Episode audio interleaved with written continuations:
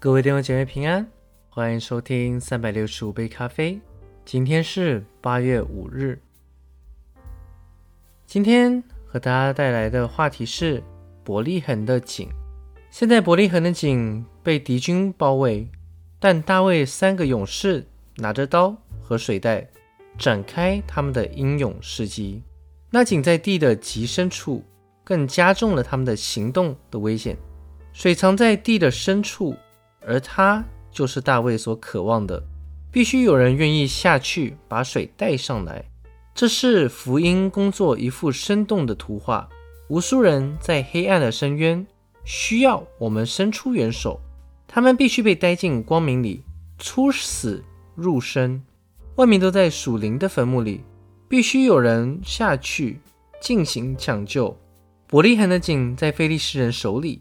就如宝贵的灵魂陷在撒旦的网罗里，这是指那些勇士必须先攻破敌人的防线，先与敌军发生冲突，才能闯进敌营。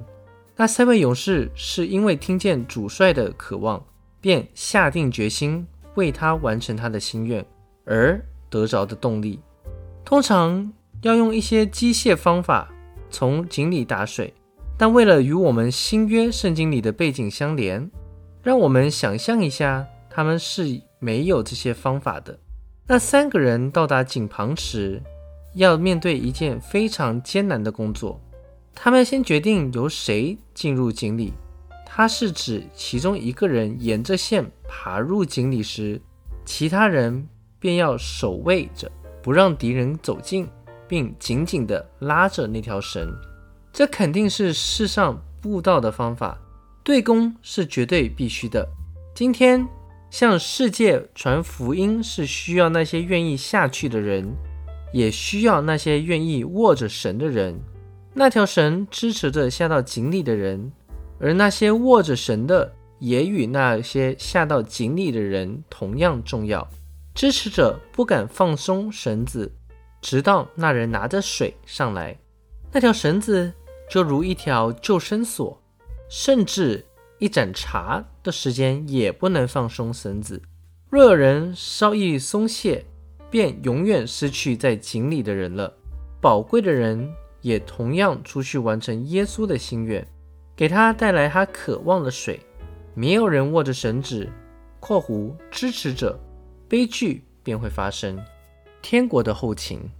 今天若有任何人说我们应该减少对世界布道的尾声，它便是一个最严重的问题。由于国内经济问题，世界的需要都被本地的需要撇在一边。我深切相信，我们不能松懈我们的手，不去支持那些正为那些工作冒着生命危险的人。我们依赖他们的力量，布道者和宣教士。也靠赖那条生命锁。更重要的是，使基督的整个福音工作必须伸展到我们天上的大卫那里。这些是神国的后勤。我为着那些以祷告和代求支持我们来保持那神子张力的人赞美神。我肯定记得我横跨世界并进到黑暗的井或深坑里拯救人的时候，我感到。地狱的恶魔就在四周，但我每次都知道有一群忠心的祷告伴侣，他们抓紧绳子，日以继夜的与我并肩作战。我为到那些抓着绳子的人感谢神。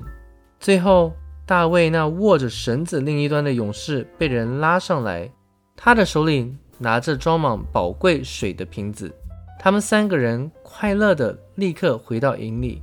我可以想象。那两个人一路上必定左右两旁护着手持宝贵的水的人。那位勇士是何等小心翼翼地拿着瓶子呢？他连一滴水也不想失去。而在他两旁的人也手里提着刀为中间的人开路。这是完美的对攻。